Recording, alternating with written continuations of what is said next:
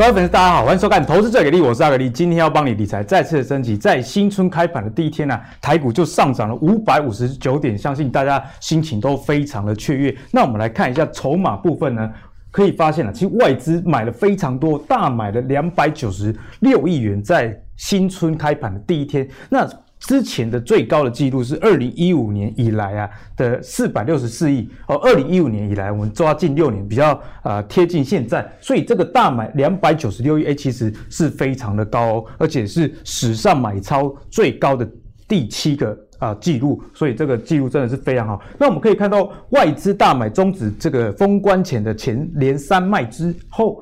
投信呢，最近也是连三买这样的一个情形，所以现在看到法人的动向，其实是还蛮看好台股的。那刚讲完了外资跟投信的动向之后，我觉得国内的资金，尤其是政府，也是需要大家去留意的。我们看到劳动退抚的基金蓄势待发，为什么说蓄势待发？今年呢，预计有一千七百五十亿元的台币要进入到台股，那在这里面呢？台股的部分呢，将去年呢提升一点七个百分点，哎，其实这百分比是蛮高的哦。那政府的资金要买什么？就是大家要去关多加的关注的十大个股。政府现在持有前十大个股前三名，我们先念前三名就好：台积电、联发科跟台达电，就是现在盘面上大家说的 TMT 嘛。哦，TMT 不是脏话，是这个台积电、联发科跟台达电这英文的简写。哎，所以这相关的类股，像是联电啊、呃富邦金，还有这个广达。呃，也是在政府资金的持股里面，所以我觉得这个张表可以给大家多加的去研究。如果你是持有这些股票的朋友，其实政府啊持股也是非常的多，你可以多一点点的信心呐、啊。那讲完了现在台股的筹码的状况，不管是法人还是政府。接下来我们要聊到是疫苗，因为疫苗世界各国已经开始在普及，就要开打了嘛。那台湾也有传出说已经买到这 mRNA 的疫苗，所以对于未来的经济的复苏，这展望是很好。所以这个疫苗对于经济的复苏又会影响到股市怎么样的走势，是我们今天讨论的一个重点。那此外啊，大家很关心的一个议题，那就是 Apple Car 的部分啊。那 Apple 结束了跟韩国 Kia 跟现代汽车的对谈之后。发现了破局，最近呃，这个现在还被查说是不是有内线交易案？你们之前那个谈判是不是为了炒股等等？那 Apple 最近也终止跟那个日本拟上汽车的一个谈判。那这样的呃情况之下。对于红海在电动车上布局有没有机会拿到苹果订单？到底有没有机会呢？也是我们今天追踪的一个议题之一。那首先欢迎今天的两位来宾，第一位是我们正奇双兆分析师翁伟杰，大家好，新年快乐。第二位是我们的那个妖股达人，然后妖妖股分析师闵漳，大家好，新年快乐。先来问一下两位了，过年这一段时间，其实美股啊，国际股市纷纷的创新高，哎，台股的第一周。表现也相当不错。嗯，在过年期间，我看到那个网络讨论，大家哦非常期待开盘，包含我自己啊，因为我自己有有一只 ADR，呃，过年期间 ADR 涨很多，就很期待开盘。果然哦，开盘第一天大家都是笑呵呵的。不过我们有时候投资喜悦之余，你也要留意到风险，尤其现在一万六了。嗯，虽然我们啊每次说有风险有风险，但闵漳也跟你讲，其实知道泡沫在哪里。你会越来越聪明，但是懂得在泡沫上游泳会越来越有钱。所以现在该怎么样游泳，以及啊，下周还会这么好吗？就是想跟两位请教。我们先请伟杰来帮我们解析。是我们帮大家去归类一下，现在目前整个呃整个美国股市的一个状况。那当然，这个美国股市的这个统计哈，这是由美美林统计出来的，他们的私人客户。所谓的私人客户，大概最低起跳价叫做千万美金以上叫私人客户。好，你说你只有一千万美金要去开户，他不见得会让你进，这种叫私人客户。简单来说，他叫大咖。那大咖到底在想什么？我们就觉得基本上应该是要去以这些成功人士当成是一个聪明的钱嘛？对，对对，聪明钱。去学学他们到底是怎么去想的，或者是说我们根本也不要去想，我们就看他他们在做什么啊、嗯？我们去做模仿学习，或者是去思考为什么他要这样想。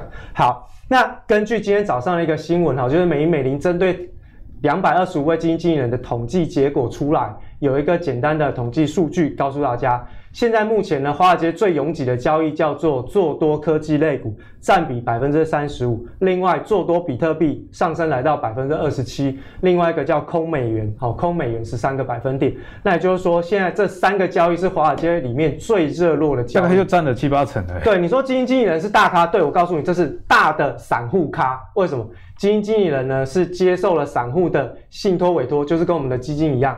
接受他们的委托，在他们所选出来的标的里面去进行投资。所以呢，当散户疯狂的看好科技类股，就是科技基金进场的时候。所以呢，只要他钱一直投入，他就必须一定要进场去买科技。啊，就是不是这些经理人，他可能自己不想买，但是散户就一直买我的基金啊。我在科技股，我不可能先，我不可能把账上现金流太多。那你你来买，我就代表你要买这一些嘛。是，那我就怎样？我就只能把钱投进去，按照比例分配原则把它投进去。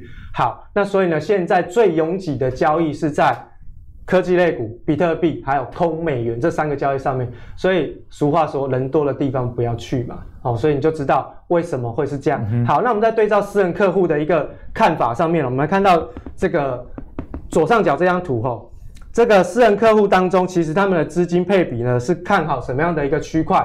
你可以看得出来哈，前三名的投资，第一个是原材料，第二个是工业板块，第三个是投资等级的债券。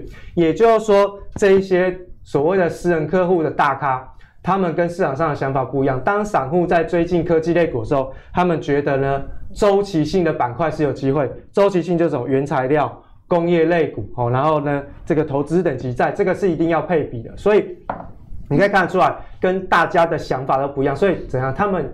人多的地方不要去。什么叫做百分之二十跟百分之八十的差别？就在这边了，哦就在这边。好，那另外呢，从原呃原油价格持续的不断推升，还有呢，在昨天还是前天公布的那个十三楼的那个基金的持股报表，你可以去看，巴菲特买什么？哦，巴菲特新买什么？他买了电信类股的那个 Verizon 哦，那另外呢，还买进了一个叫做雪佛龙，它是原油公司。那最被低估的大概就是在能源板块当中，也就是说，原油的上涨会带动未来能源板块的补补库存，应该说什么？回补它的整个部位的一个推升的动能。所以其实能源部位今年应该是一个主轴。那除了石油类股的能源这一块呢，你会看到最近的这个大卖空的主角。Michael Berry 哦，他去买什么？他去买铀矿的 ETF。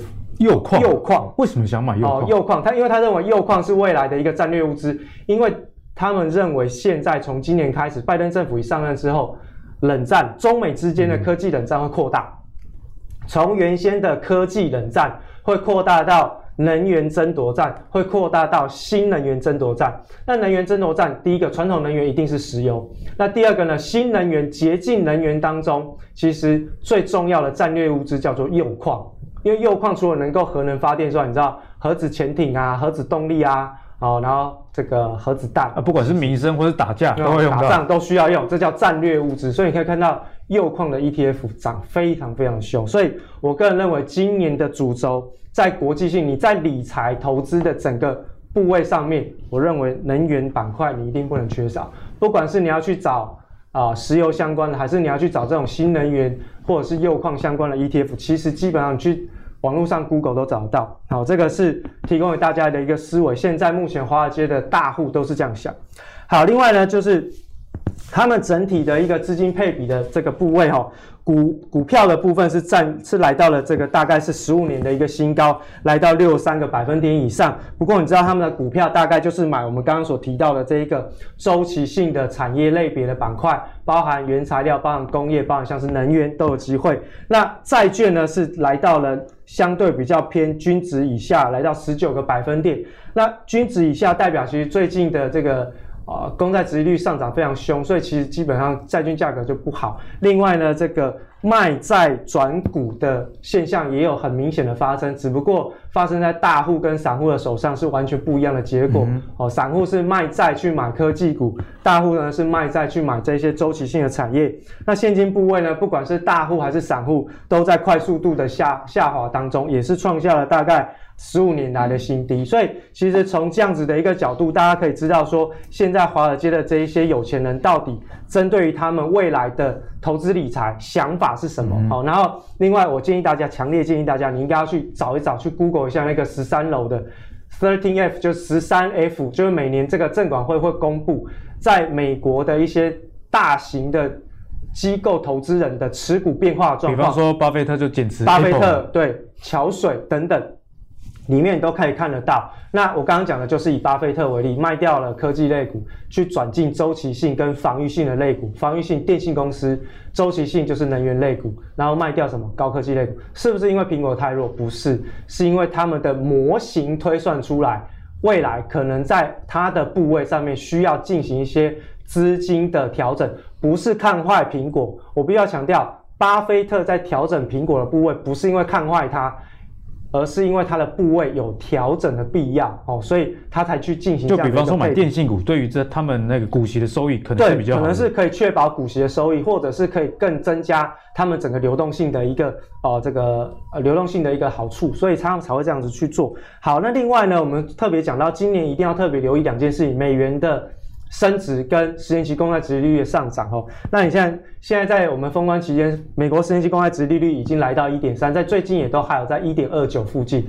我们上次来跟大家算了测幅满足哦，这个小坡的这个实体线、实体蓝线的部分，这个小坡测幅满足是一点三五六，转瞬之间快达成了。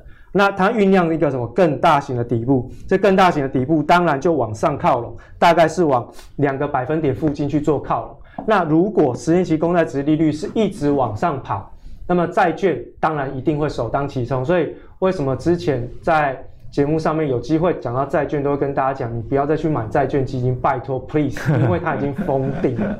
好，除非今天美联储说我要做负利率，它才有可能价格再往上冲。但是它就说零不可能再低了，那当然就封顶，你还去做债券干嘛？未来债券布局的机会不是没有，而是。当跌到市场上认为债券会崩盘的时候，那个时候叫你进场，你也不敢买。所以，其实，在整个殖利率往上喷出的过程当中，会有一个现象是，当殖利率在往上跑，代表债券的长期投资价值在浮现。嗯哼，好长期投资。好，长期投资，我们来看一个长，我们来看一个这个啊统计图表，我们来对照一下哈。绿色这条线呢是标普五百的股息，红色这条线是美国哈，这个是三十年期的债息。三十年期的债息，好，是来到一点九八，现在已经快到二了。哎，美国三十年期公债殖利率快到二，哎，二蛮好的一个数字。二哦，二哦，二哈，好。因为什么？因为通膨预期出现，所以呢，不得不把这些相关的利率一直往上带。然后呢，十年期公债殖利率往上跑，然后呢，你也没有看到它要回档的意思，代表美联储认为这件事情是 OK 的，因为它是一个。利率政策的风向球，所以为什么之前我们在节目当中一直跟大家提醒，你要小心，今年搞不定哦，哪个时候美联储突然跳出来说我要把所有的购债计划取消，甚至要开始升息，这个是保不齐的啦哈。只是说你可以从十年期公债殖率先看到这些事情。好，那我们来多做个对照，股息跟债息嘛，好，债息快两趴，股息呢只剩下一点五趴不到。那如果是你要做长期投资，你是退休基金，你是长期大型机构投资人，请问你会做哪个交易？你一定是什么买两趴，把这个一点五趴的卖掉，就变成是一个配对交易，对不对？那所以你看到这个股息的殖利率的。对于股票来说，它是一个死亡交叉；但是对三十年期的公债来说，它是一个黄金交叉。所以伟杰意思是说，这些以退休基金为导向的，对，他们可能就会卖股买债。没错，所以你可以看得到，为什么最近当十年期公债殖利率在往上跑的这个区间当中，美股我们刚刚特别提到，除了费半指数在大涨，其他的指数都涨不动。为什么？嗯、因为有卖压啊？为什么？因为很啊，关键就在债债的直观告诉你，买债券到期还本加利息，没有风险。那你买股票现在都来到历史新高，风险大不大？大。嗯哼。那所有的基金经理也知道风险大，但是因为绩效不能输人，所以只好买。但是那个是因为有绩效的压力。如果你真的告诉问他们说，那如果是你自己的部位，你要不要买股票？他们一定也说不要，我要来买债。为什么？因为中间有利差空间，为什么不套利？嗯这个不是只有在美国，跟各位讲哦，台湾的债券也是这样子啦。台湾的债券，对，台湾的银行银行的利率长天期非常低嘛，零点一、零点零几，现在的台湾的公债殖利率来到零点四，那开玩笑，我干嘛去借人家？我干嘛要把我的钱借给企业，然后承担企业倒闭发展的风险？我就直接把钱拿出来去存台湾政府的公债，我就可以赚到这零点四的零点四的利差。哎，这金额很大啊，那我为什么要放弃一个这个没有风险的这个投资，然后我去做一个有风险的借贷？嗯、不要嘛。所以为什么资金会越来越紧、越来越小？然后另外呢，在刚刚阿格丽破题提到，在这个疫苗持续施打过程当中，我们认为今年的确在疫苗持续施打过程当中，经济景气一定会复苏，这是没有错的。到目前为止，在台湾然后台湾来讲，国发会已经先出面开始喊话，因为我们已经买到疫苗了嘛。对，好，买到疫苗开始打，对不对？好，开始打，对台湾经济有没有贡献？有，国发会出来说，今年台湾不止三点八趴，今年要到四趴的 GDP 成长率，狠不狠？很狠啊！那台北股市五百六十点有没有道理？有道理啊！好，对不对？好，那所以你可以看到，现在基本面是算是 OK，但是同样的，我要提醒大家，同样发生在。美国的事情在台湾也在发生。刚刚债券殖利率我给讲过，来到零点四，可是呢，台北股市的值利率现在剩下多少？你知道吗？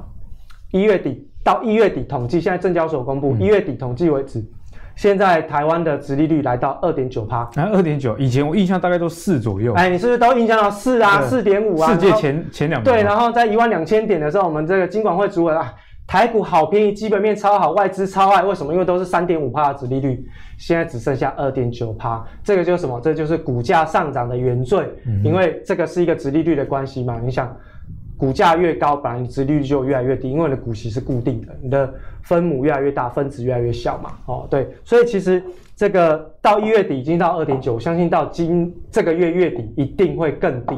那如果同样是以外资长期投资台湾的角度来讲，一个二点九趴的值利率已经不如以往，而且它的利率还会继续往下走。假设台股是继续往上涨的话，嗯、那我为什么要大举的回补台湾？因为补回补台湾是因为台湾长期稳定的配息大概三点五到四。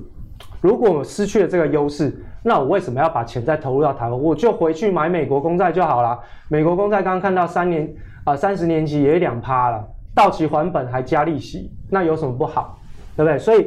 大家在第一天台北股市上涨五百六十点，看到外资大买之后好兴奋，但是我必须要在这边跟大家浇一盆冷水，希望大家能够冷静一点去思考，就是说我从这些客观的数据来来做观察，嗯、其实外资为什么一定要买台股？它可以买别的。好，另外如果今天今年的美国经济成长率真的如同高盛的预期来到六点四，全世界非美国的资金都会回流到美国。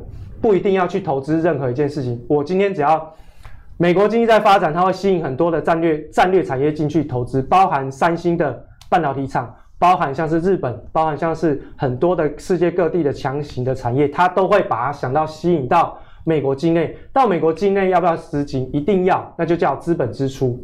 因为现在大家看到美国、日本、欧洲全部都看到，是全部都依靠台积电的风险非常大。大家都想要自己再重启炉灶，盖起晶圆制造的这个设备的装置，所以呢，不，这个现象其实有可能在今年会很明确的发酵。那我只是想告诉大家说，不要因为第一天就涨五百六十点，大家很嗨。我跟你讲，如果五百六十点就是今年的幅度已经涨完了，你可能就会冷掉啦，对不对？所以还是先冷冷静下来，不要觉得说我第一天没跟上，好像我少赚很多钱。拜托，现在才二月份而已嘞。你后面还有十个月要走，慢慢的去找一些周期性的板块。今年是大机会，至少原油的这个价格它还在持续上涨。等一下我们后半段的节目告诉大家，原油到底我是怎么看，然后怎么去做判断，有哪些投资机会跟相关的这个个别股，你可以稍微去做留意的地方。对啊，我也提醒大家蛮多。那接下来要请教闵漳怎么看这个年后台股下礼拜的一个状况？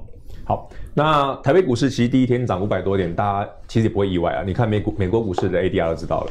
但我觉得刚伟杰讲的那那些我，我我我个人非常非常认同哦。打从去年到今年为止，其实我上这个节目的时候常讲，我说你就是尽情的在泡沫中游泳，嗯、你不要预设立场，你不要自我设限，你不要管它一万五、一万六、一万多少点，你就尽可能的把该买的、该锁定的好标的一路给它做下去就对了。但直到这礼拜。其实我在前几天哈，我就有注意到一个很特别的现象。哎，我们要股大师要提醒风险，真的，我我很难得提大家风险。对对对，对这是我应该是从去年这快一年以来第一次吧。就是当台北股市哈在礼拜三涨了五百多点之后，有几个现象，其实在过年前到过年后哦，农历年前到现在，其实已经持续的发生，而且这些现象。你去对比刚刚伟杰讲的东西，其实在台股也一模模一样样。第一个，科技股明显过热。我说什么科技股明显过热？台北股市过去这个月哈，你看加权指数的涨幅很惊人，对不对？从一月份到二月份，加权指数涨幅非常惊人。涨什么？台积电，对不对？联发科，联发科一千块哦，联发科哦。去年我们上这个节目说，哎。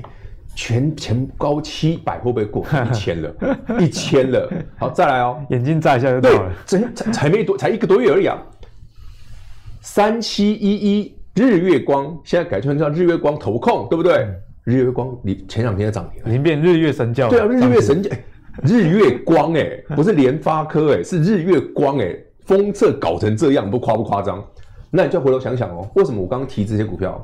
你手中过去这个一个月。你的股票有没有比我刚刚讲的那几档强？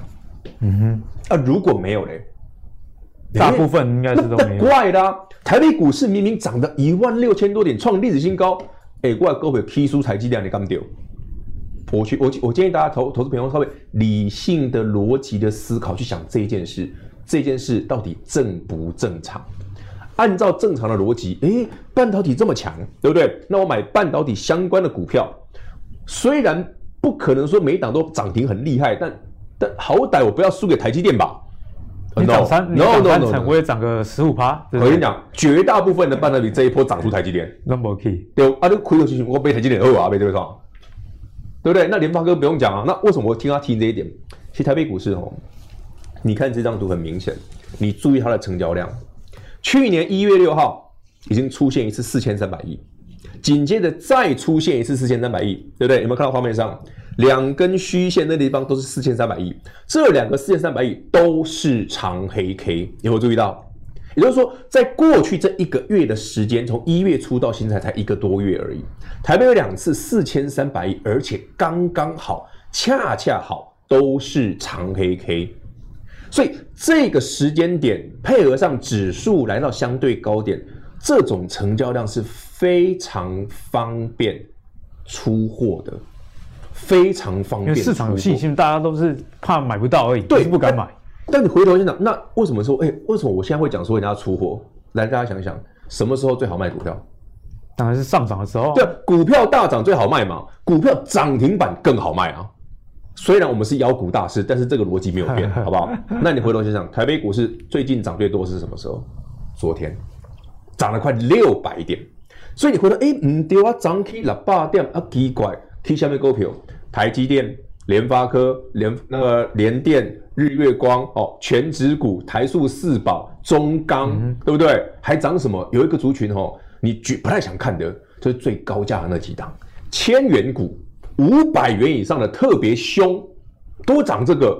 那你回头看看，哎，奇怪，我手头的股票涨五六百点，我自己也有观察到这样的现象，我来无尴尬。就是你会觉得说卡巴奇这个其实台北股市平行世界，就算一月这个我观察的选股清单里面，很多一月营收创新高，不好，不好，不好，哎，就奇怪哦？等到时就哎，老师联发科就贵呢，对不对？我们说联发科这么贵，为什么涨联发科？哎，回头想，哎，还有什么某某某股票哦，三六六一世芯，嗯，亏快一千块。那上次我们讲那个什么什么什么利旺，利旺没什么赚，也没赚多少钱嘛，七百八百了，吓死。这么夸张，你不要怀怀疑哦，就涨这些，你平常连看都不想看，你嫌它很贵，明天看更贵，后天看更贵，你想都不想买它，都涨这个，然后这样台北股市一万六千多点，哎，啊，跟它好像没什么关系哦，这就是为最大的问题点。为什么提这两个点？什么叫做隐忧？还没有发生，或者正在发生，但它这些问题就是刚刚伟杰讲的那些现象在台股的总和。就是伟杰讲的是个数据的变化，但我讲的是已经看到有这种现象的。对，拉大放小，拉大型股，拉高价股，剩下的理都不理你，不涨。不过这一点我可以帮敏章补充一下，之前敏章就一直有在节目中提醒大家，的拉台股现在都拉大了啊，现在确实也是这样，而且拉越拉越夸张哦，这是越往高价跟大型股集中哦。之前一百亿的，现在已经喷到一千亿的哦，全部拉这种股票哦。然后再来嘞，台北股市已经两次四千多，昨天又四千多亿。那接下来，万一不小心，礼拜三昨天那个缺口突然来一根怎么办？哦，那就要非常小心哦。那一根的量一定也大。那连续几次的爆量之后，哎，大家，我觉得哦，因为我一直在研究一件事哦，研究怎样？大家一直在担心说什么叫割韭菜啊？大家有没有想过，如果股票市场是从去年跟着大家一路从三月、四月、五月一路买上来的朋友们，你有没有想过，你的赚的幅度可能非常夸张？哎，那你什么样的条件下有那个不一定说一定要台北股市马上大跌？好，我们先讲清楚，不一定的喽。但是有没有那个诱因嘛？你有没有那个诱因嘛？假设你的股票，哎呀，去年到现在一倍了，两倍了。三倍了配合指数大涨，你有没有那个诱因吗？那、啊、这个诱因如果出现的时候嘞，再配合今年全球的经济成长率绝对比去年好很多。台湾也许不会差太多，但对其他的国家来讲，尤其像美国这种疫情严重的，那个成长性一定非常夸张。诸多利多之下，哎，啊，怎么这些资金越来越往大型股跑，然后越来越保守，甚至开始买一些防御型的股票？那你就要思考了，台北股市已经有这种现象，在过去这几天持续不断的发生。啊，转进防御性这个想法很重要。我我们回头想想哦，如果你今天行情很好，你一定会去买台积电吗？不尽然哦，买台积电一个很大的部分不不完全是看好半导体哦，是除了看好半导体的长线之外，我要选择好进好出的标的，尤其对外资来讲，嗯嗯，因为台北股市。大的股票就那么几档，啊、所以这个跟我敏章刚刚讲的，跟这个拉大可能是有绝对关系。绝对的关系就是我要找一个我好进好出的标的，甚至万一台北股市有一天涨多修正的时候，诶，人家这些搞不好不见得会跌，嗯、因为台积电特别强。那你回头想想哦，当台北股市最近这个现象已经产生了，诶，我再看看我手中的持股，涨幅不如台积电的那些，你要更小心，搞不好。有一天，也许不久的将来，台北股市涨多了，突然回档个五百一千点，不是难事嘛？哈，走突然出现修正的时候，哎呀，我手上股票本来就涨出台积电的，跌的时候跌还跌的比台积电多，跌更凶，那那就糟了，你知道吗？哦，我故意被台积电的后啊，这是我们现在看到的隐忧。什么叫拉大放小？什么叫小心爆量？其实台北股市现在很显然有这种迹象，嗯、哼啊，这不断哦。它不是今天才出现，它是从一月份、二月份慢慢慢慢越来越明显，一直有闻到这个味道，对，一直有这个味道。那这就是我们刚刚讲嘛，如果台北股市你在泡沫中游泳游泳那么舒服，那总有一天，对不对？你的节泳自由式也可以改仰式嘛？为什么要改仰式？有没有想过？对，总有一天台北股市是会翻肚子的嘛？所以这种时候呢？该调整、该收回资金，或者该调整你的持股的分配的方式。现在这个节目，我们刚好在新年这个时间特别提醒大家，因为有这个迹象已经出现了。只是说，代不代表明天或者下礼拜台北股市一定会回档？某一定，只是已经有这个迹象，所以要特别提醒大家做个留意啊。对，就是伟杰跟敏章其实都是用客观的数据来跟大家说，现在在指数一万六千点，你。虽然很嗨，对，但是还是有很多风险，你要去留意，包含伟杰讲的这个买股不如买债这样的现象，嗯、或者是敏章讲的这个拉大放小，嗯、哦，大家要去注意啊。那也建议大家去看腾落指标，对哦，腾落指标就是啊，整个指数如果在涨，你发现腾落指标往下，也就是说，哎，东 K 大 K 啊，其他的股票都没 K，这样的盘就是相对比较不健康的啊。那讲完了这股市的风险之后，我们来讲一下大家非常关心电动车议题。那电动车这个议题上，除了这 Tesla 以外，另外一家想必大家最关爱的就是 Apple 啦。那 Apple 跟车厂谈判的进度，在之前最早呃，大家猜说是不是跟红海合作？接下来是跟起亚以及现代汽车去谈判。可是呢，这两家公司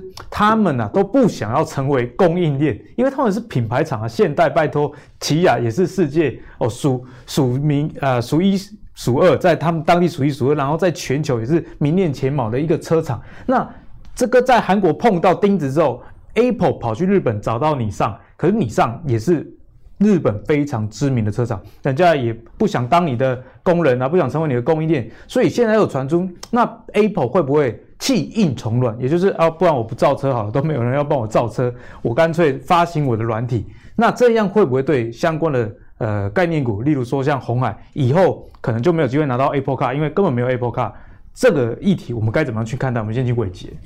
好，我想其实之前这个 Apple Car 大家讨论很多，那我们也跟大家讲过，就是说当这个苹果哦琵琶别抱哦去找了别 别人合作的时候，其实是不是代表放弃了红海？但很很显然的，在他去找的这几家整车厂，包含像是起亚，包含像是现代，包含像是这个日产哦，基本上都拒绝了苹果的合作，因为其实哦他们自己都有整车制造的实力。那么也都不太需要去挂别人的品牌，所以为什么当苹果去找他们的时候，他们马上就会拒绝？因为苹果一定有一个附带条件是你要来美国设厂，就近服务我的美国的客户嘛。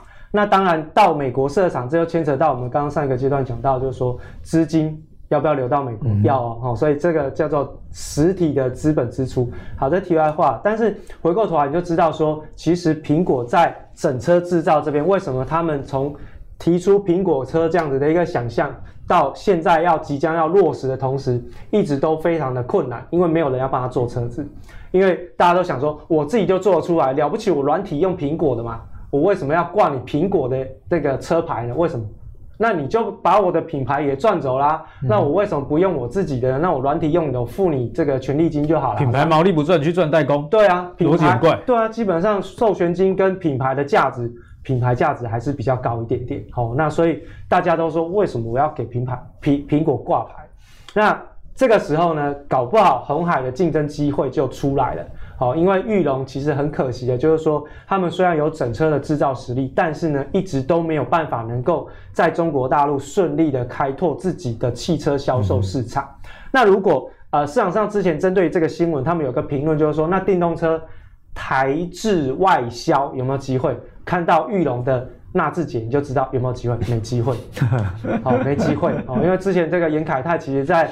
这个东风那边哦，中国大陆东风布局的蛮深的，所以都没有办法能够有开花结果，所以你就知道其实这个机会不高。那他们就必须要有一个更知名的品牌，类似像大家从这种科技业转入到这个汽车界的，比如说啊、呃，这个马斯克他在电动车已经讲出了非常多的一个夸张的计划，然后呢，讲完之后，他跟甚至跟大家讲说，我这一台 Tesla 就是未来的。行动通话装置，或者说行动装置的时候，哇，大家就哦，马斯克好厉害，你怎么会这样子想呢？那苹果也是想做同样的事情。我既然我的行动装置销售都已经这么样的热络，那我就更可以做到这件事情。所以搞不好苹果跟鸿海的合作不是没机会，只是看有没有什么样子的因缘际会能够再重新帮他们牵起这条线。但是我个人还是觉得。呃，在这之前，还是要先确保一件事情，就是我们台湾的鸿海发起的这个电动车大联盟所参与的这个厂商，它到底能不能够成为台湾的最大的电动车的一个聚落？也就是说，你的零组件供应商非常的完整，然后包含你要什么零组件，全部都在台湾就可以一站式购足，这个很重要，因为我在讲的故事就是之前。大家在看那个商周啊，什么荆州啊，都会写一个叫做“大肚山下的黑手传奇”。那时候他讲什么工具机，能不能够有那一种聚落的感觉，然后让大家知道说，哦，假设红海在土城，土城电动车产业聚落传奇，哎，如果有这样有这样子的一个现象发生，那代表如果你想要去做电动车的这些相关的厂商，你到土城去，我假设啦，不是一定在土。你到土城去一站式购组，所有的电动车所需要的零组件，包含轻量化的外壳啊，什么电池的技术啊，整车帮你弄到好，你会不会有心动？有啊，但是要不要时间？要时间。好，所以我们才会说，当你看到鸿海的股价在涨，没错，它是的确在反映未来鸿海在电动车整个市场发展的一个计划跟野心，但是发展汽车。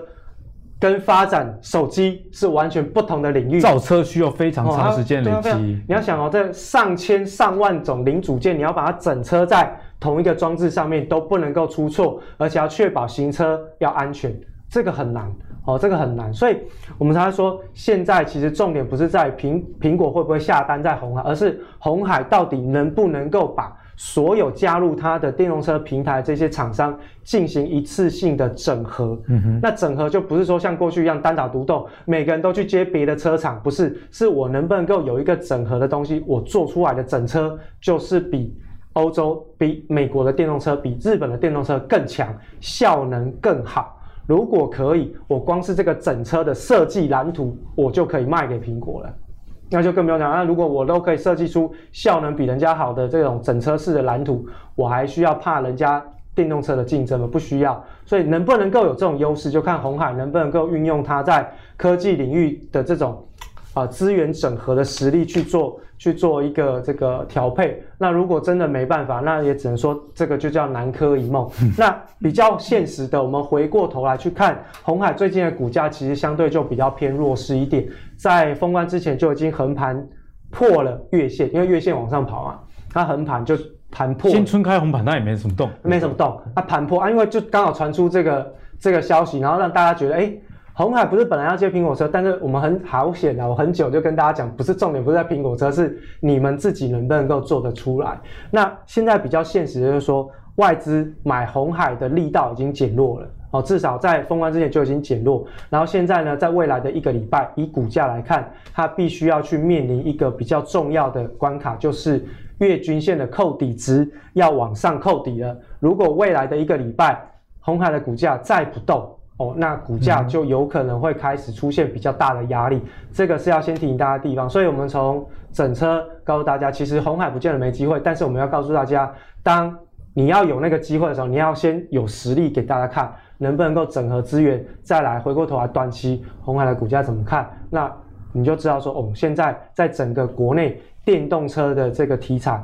我们应该怎么样去短中长期的留意？它是一个长期的主轴，但是需要时间发酵。对啊，就是大家看到任何题材，不要觉得说股价就要马上反应。其实产业的进展是需要一点时间的，尤其在造车这件事情上，你看纳智捷在自有品牌已经努力了十几年，对啊，很久了。那最后的结果也不是到太好，所以大家要知道。制造汽车跟制造三 C 产品，这门槛确实是差非常非常多。那接下来请教敏章怎么看 Apple Car 对台股的这个影响？好，那讲 Apple Car 之前哦，我要先跟所有好朋友们，如果你刚好看到这个频道哦，呃，伟杰今天会讲什么东西，我是完全不知道的。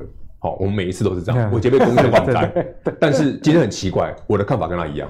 对，这我就觉得很妙，因为他刚刚不是讲红海会修正吗？我我先讲第一张字卡就好了。你看二三一七红海非常可爱哦，台北股市昨天礼拜三第一天涨那么多，红海为什么不涨？哦，因为苹果哦有这个消息哈、哦、是负面的，没 key。可是你看我下的是什么？我下的标题是我要你直接看下面那条线，有没有注意到？还很远嘿，季线，我叫你直接看它的季线，因为红海这一波的涨势真正让大家觉得惊艳的是我箭头上那一根红 K 棒的起涨点。那它涨什么？那一根就是从 Apple Car 谣传开始。嗯哼。所以既然这个利多这一个题材短时间之内也如我们过去所料嘛，指纹楼梯想要实现很困难。为什么？不要说连他们都涨，我记不记得我们？哎、欸，我们上次讲 Apple Car 是不是讲那个郭明奇没上到车嘛？对。所以他就但是说，哎、欸，等等我那一张图，大家记不记得？哎，对啊，郭明奇没上到车，他讲什么？他说酸他嘛，没那么快啦，做不出来啦。哎，郭美琪蒙对了，他真的回来了。那如果您上一次也一样没上到车的朋友，请看这张图，直接看季线。季线大概是多少钱位置？看一下，你抓一下哦，大概便宜、啊、低于一百，一一百一百出头的啦，就小的啦。啊，你顶盖无买到朋友，卖掉给好，不要急。即便台北股市未来涨或不涨，这股红海都有修正的风险。无论从技术线型的扣底向上，月线往下扣一样，或者直接剑指当初的起涨点那一根红 K 棒，那它就接近季线。嗯哼，所以直接往这里看。所以我刚为什么要先讲？我根本不知道伟杰今天讲什么，但是我的看法，我昨天在做这张字考，这几块嘛，咱要被去记得记位啊。我说啊，啊，如果万一我们先讲哦。如果不小心 讲对了，不要说无聊罪哦，这不干我的事哦。个人看法，对，个纯属个人的个人观点，对观点，好不好？我们的拙见啊，没修心又丢，我们当跟我们唱衰人家哦，哈、嗯。但是只是说投资就是投资哈。当股票有题材的时候，你用力赚，但是你发现，诶，阿利多开始涨不动，股价开始横向整理，哦，那你知道该割的韭菜还是要割的啦。好，该跑的资料，该跑的资金还是要跑。那除了鸿海以外，其实鸿海集团旗下也有非常多这种电动车概念股。注意看，这该怎么看？都长这样，都长这样子。这个很奇怪哦。上次大家最开心的就是以盛嘛，跟广宇嘛，我们拿一起讲哦。来来，你来看这个，有没有很像？没屁哦，很久喽。台北股市明明在过去这两个月是频频创新高的哦，你快以后跟我顾啊，横向整理，他们越来越丑，越来越丑。哎，我们也没有注视它，我们很久没讲它了吧？它就这样一直下去，一直下去，下去，其实早就有人跑掉了。那它一样逻辑嘛？既然这个利多短线不可能实现，红海涨这样，以盛也不会差，也是也是差不多啦。直接看季线了，就整个家族要一起看，一起看。那为什么就请大家一起看？你看广宇也涨涨啊？哎，广宇上次有多飙啊？上次讲电动车的广宇，我们讲完之后连喷好几根涨停，哎。我们想说这是妖股啊，就 哎，广宇这也不是小股票，也是妖股哎。你看它现在完全不会动。那为什么请大家一起看？万一哪一天这个族群突然哎，我先讲哦，这个族群发动的时候，很有可能又是因为电动车 Apple Car 的题材哦，它它再来一次哦。但是那个时间点不用猜，你看他们三个一起跑就知道了。你不要猜，然后也，回到季线哦，那个明当说回到季线可以买，no no no no。回到季线，你注意它，你就可以开始留意它了。哦，把它设进你的自选股，每三三天没事看了他一下，哎，阿伯 key 卖差比，设一下到价提醒，卖差比，哎，这 key 啊，鸿海涨了，看看隔壁的广宇跟以盛有没有涨，他们都涨了，你心里就要有底了。那时候在追踪又来了，对，你买完之后，搞不好过两天新闻就出来了，对，又又同一个题材，Apple Car 又重又重启如灶，这就是股票市场好玩的地方。就我常我常吼很多的厉害的股票哈，都是用类似方法。你明明知道这股票有题材，可是我我知道题材没有用，有题材不一定会涨啊。那我怎么知道这个题材什么时候会发酵？我看人家买了没嘛？那我们怎么知道人家买了没？我有我我没内线，我没什么线，我怎么知道人家买了没？人家买这张股票一定事出必有因嘛，对不对？搞不好他买完过两天发新闻稿都有可能啊。对，那这些人买完之后，他如果只买一档呢？哦，不一定，因为红海的题材很多。可他如果把红海、广宇、以盛相关的都来了嘞，那就是电动车概念。那你就你就中了，你又你又中一波了。所以你这一波上去，你就很容易抓得到。所以股票市场哦，真正的原则不是说这家公司未来长线的前景有多少多好而已，而是我们在实际的操作层面。要稍微有技巧一点点，嗯哼，就是哎，我题材好，新闻讲很好，我跳下去，通常都不太好，通常都是这样。可是什么时候会好？同样的题材，搞不好三个月后再来一次啊，对，半年后再来一次，有没有可能？绝对有可能哦，说不准哪一天郭明奇，对不对？突然出一个报告，哎，他看好 Apple Car，人家这股票就涨了。那旧爱还是最对呀、啊，他就说，因为他为什么出？你可能他已经上好车了嘛，对不对？跟上次不一样嘛，上次没上车所以不看好嘛，改天他上好车再跟你说我看好嘛，有没有可能？这种可能性很高啊。对，所以我们再讲一个，就是诶，当你了解这个 Apple Car 是一个很大的题材，也许台湾真的没办法那么快有这个能力整车这样做出来，因为毕竟都很难。可是回头想想哈。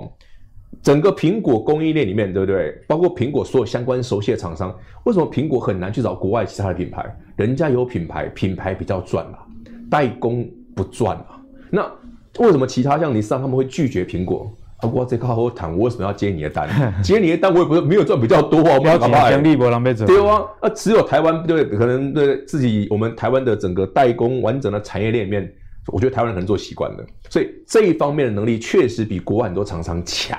所以假设苹果真的有一天会出苹果车 Apple Car，那台湾可能是它优先的选择了。这是我这是我个人认为的啦。嗯、所以说这个题材未来今年有没有机会再来一次？我个人认为非常有机会，但不是现在，请直接看季线就好。给大家做参考啊，对，如果说真的对这个电动车概念股，特别是鸿海集团，对有兴趣的，明章已经跟大家讲了，他个人的看法是说到季线，你再留意，这样直接看季线到了就开始，嗯，涉入自选股，你动我再买，你不动我就不要理你了。嗯、那今天阿格力的这一集投资最给力，相信又帮大家理财再次升级了。那如果喜欢阿格力帮你准备投资最给力的话，请记得到 Facebook、YouTube 以及 Apple Podcast 订阅投资最给力。我们下一次再帮你的理财再次升级，下次见喽，拜拜。